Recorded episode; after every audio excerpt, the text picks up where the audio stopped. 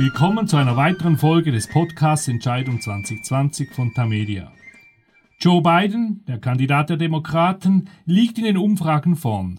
In den nationalen Prognosen sind das im Schnitt ca. 7%.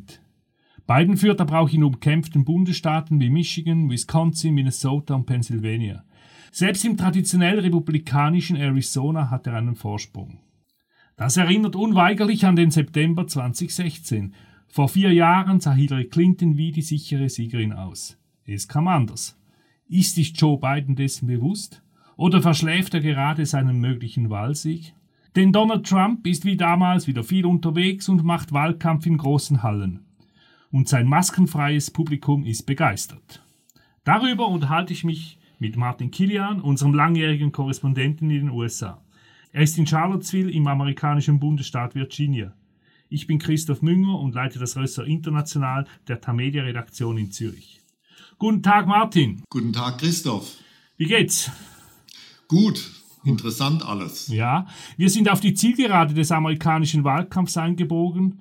Ich selber merke das an mir, dass ich fast täglich die Umfragen anschaue. Geht dir das auch so? Ja, natürlich jeden Morgen. Die erste Sache, die ich mache am Computer, ich gehe auf diverse Webseiten und schaue mir die neuesten Umfragen an. Was empfiehlst du unseren Zuhörerinnen und Zuhörern für eine Quelle?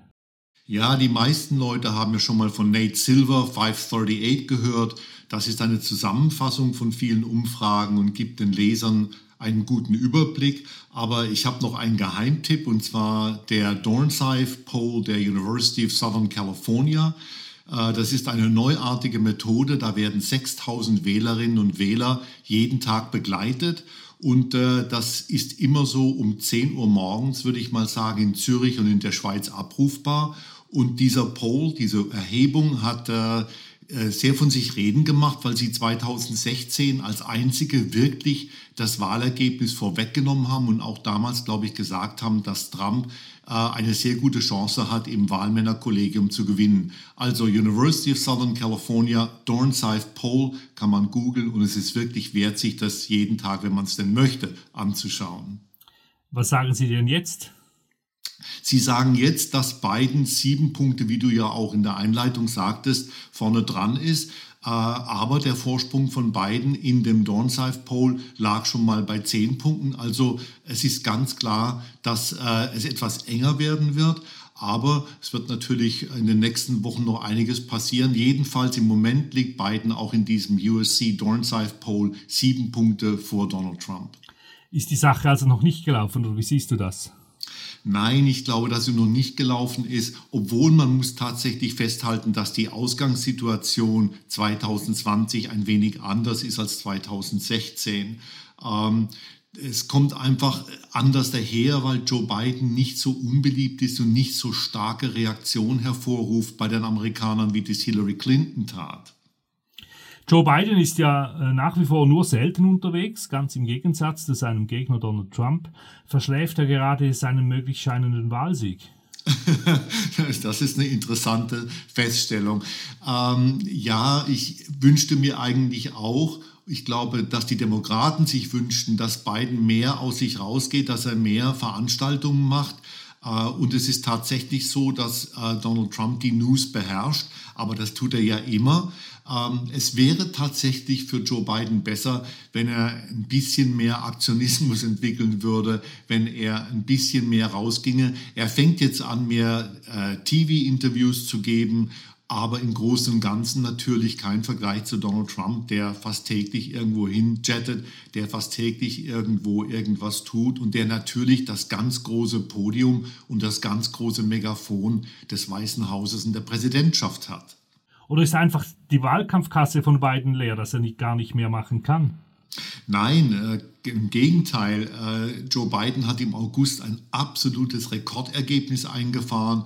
Er hat mehr Cash zur Hand als Donald Trump im Moment. Also es liegt nicht daran. Ich denke mir, dass ähm, eben aufgrund der Corona-Pandemie der Mitarbeiterstab von Biden unglaublich darauf bedacht ist, dass er nicht sich zu großen Gefahren aussetzt. Aber er sollte schon etwas mehr Wahlkampf machen. Es muss ja nicht gleich eine maskenlose Massenveranstaltung sein, wie Donald Trump das also äh, diese Woche wieder mehrmals gemacht hat. Wie sieht es dann finanziell bei Trump aus? Nicht so arg toll. Die Wahlkampftruppe von Trump hat unheimlich viel Geld zum Fenster rausgeworfen im Juni, im äh, Mai, im Juli. Und äh, es ist jetzt so, dass äh, der Präsident sogar angekündigt hat, er werde notfalls 100 Millionen Dollar aus seinem Privatvermögen in seinen Wahlkampf einschießen. Ich denke, dass der Vorteil, den Trump hatte finanziell, dass der nicht mehr besteht, dass Joe Biden gleichgezogen hat. Du hast erwähnt, wir haben es gesagt, Donald Trump ist wieder unterwegs und äh, vor allem war er zuletzt in Nevada. Das haben 2016 die Demokraten gewonnen. Hillary Clinton hat diesen Staat geholt. Nun scheint offensichtlich, dass Trump dies, diesen Staat, dieses Nevada mit Las Vegas, äh, den Demokraten entreißen möchte. Ist das das richtige Rezept für Trump? Eigentlich schon. Ähm, Mike Pence, der Vizepräsident, hat ja gestern gesagt, dass es bei Trump und bei ihm auf drei Staaten ankommt, Florida, Arizona und äh, was war der dritte? Minnesota. Die drei. Äh, und Trump wird sich natürlich auch anderswo umgucken müssen, weil im Moment seine Umfragewerte in äh, Michigan und in Wisconsin, die er beide knapp gewonnen hat vor vier Jahren, nicht so gut aussehen. Also man wird sich umsehen müssen in anderen Staaten. Minnesota erachte ich als sehr, sehr schwierig für Trump, überraschenderweise. Ähm, Nevada hat Hillary Clinton, wie du ja sagtest, ganz knapp gewonnen. Da könnte Trump punkten. Arizona braucht er und Florida ist tatsächlich ein Patt zwischen Biden und ihm. Also ich verstehe schon, warum Trump nach Nevada geht. Er will vielleicht dort Boden gut machen, denn er möglicherweise in Michigan und in Wisconsin verlieren wird. Aber er ist auch kürzlich in Michigan aufgetreten und da hat die Musik wie immer auch eine wichtige Rolle gespielt. Es wird immer am Anfang bei diesen Rallies werden Songs abgespielt, um das Publikum anzupeitschen und offenbar spielte man den Song äh, Fortunate Son. Auf Deutsch heißt das glücklicher Sohn von der Band Creedence Clearwater Revival. Wir hören mal kurz rein.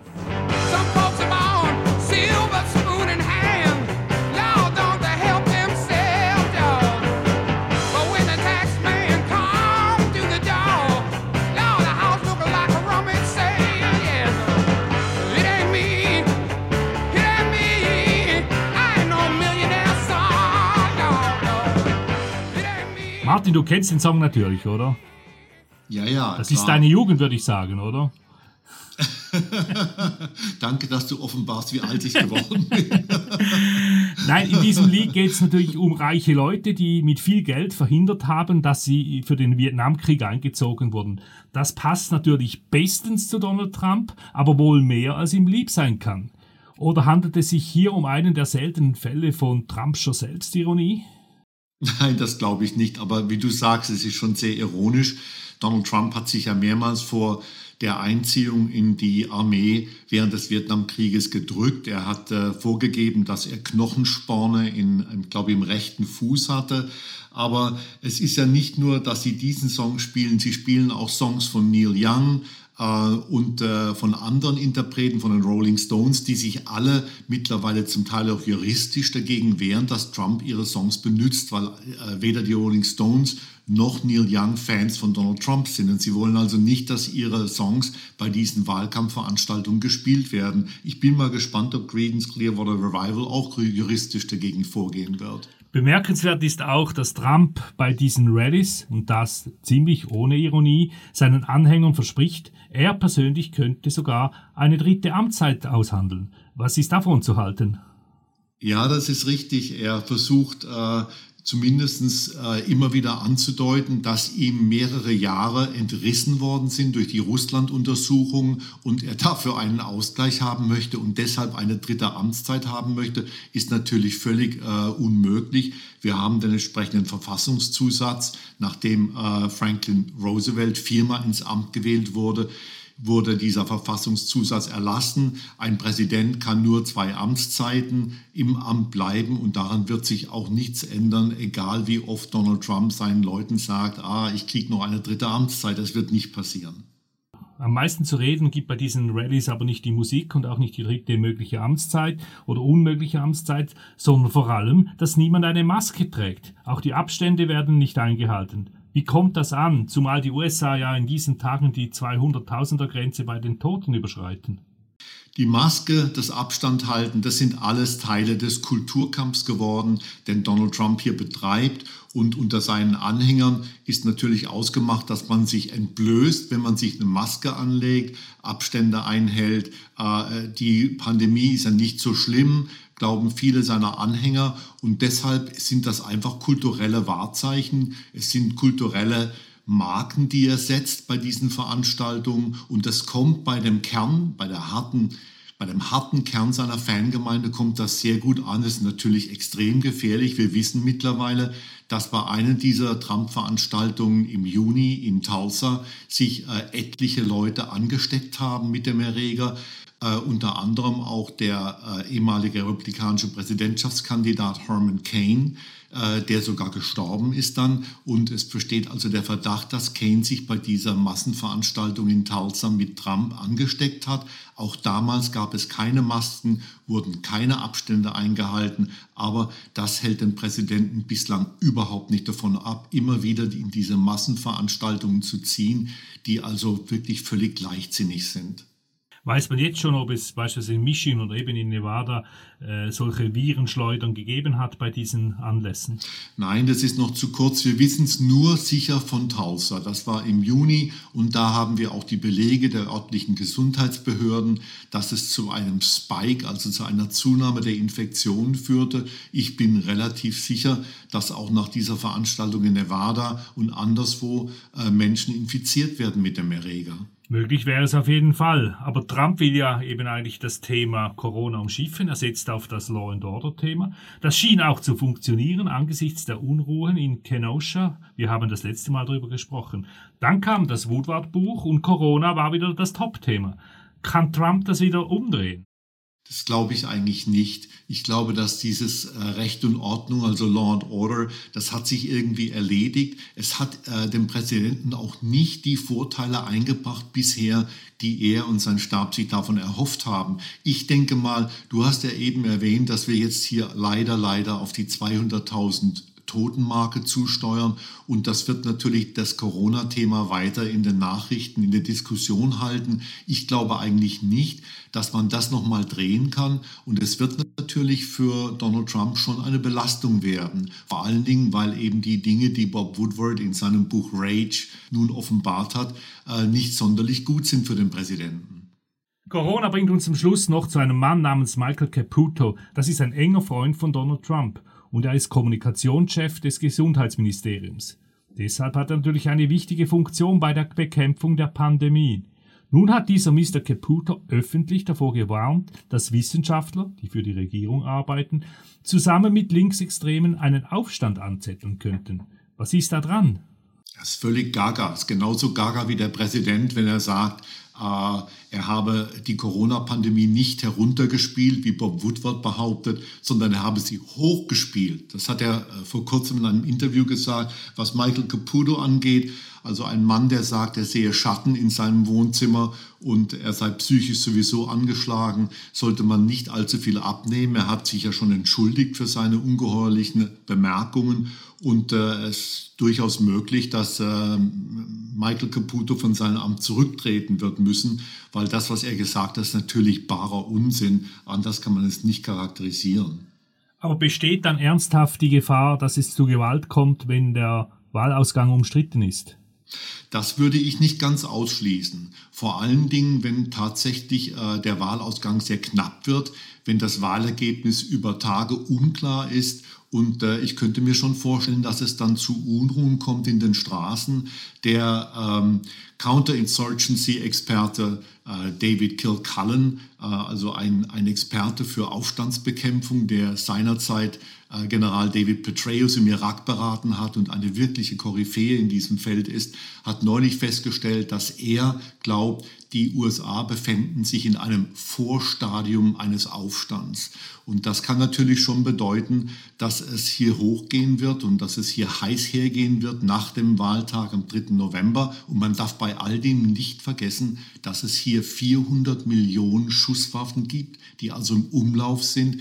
Es gibt bewaffnete paramilitärische Truppen, es gibt äh, Neonazis, die bewaffnet sind, es gibt äh, Anhänger weißer Vorherrschaft, die bewaffnet sind. Auf der Linken gibt es weit weniger, trotz Antifa, weit weniger Gewaltpotenzial, äh, derzeit zumindest. Und äh, trotzdem kann nicht ausgeschlossen werden, dass sich links und rechts in den Straßen amerikanischer Metropolen bekriegen, wenn die Wahl tatsächlich unsicher wird und wenn der Wahlausgang nicht klar ist.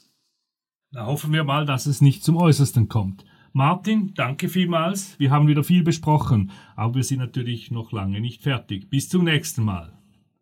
Das war eine weitere Folge von Entscheidung 2020, dem Tamedia Podcast zu den Wahlen in den USA. Besten Dank für Ihre Aufmerksamkeit. Nachhören kann man diesen Podcast auf den Websites von Tagesanzeiger, BATZ, der Bund, Berner Zeitung und allen anderen Tamedia Zeitungen. Am Mikrofon in Charlottesville, Virginia war Martin Kilian, hier in Zürich Christoph Münger. Bis zum nächsten Mal, hier Zoom.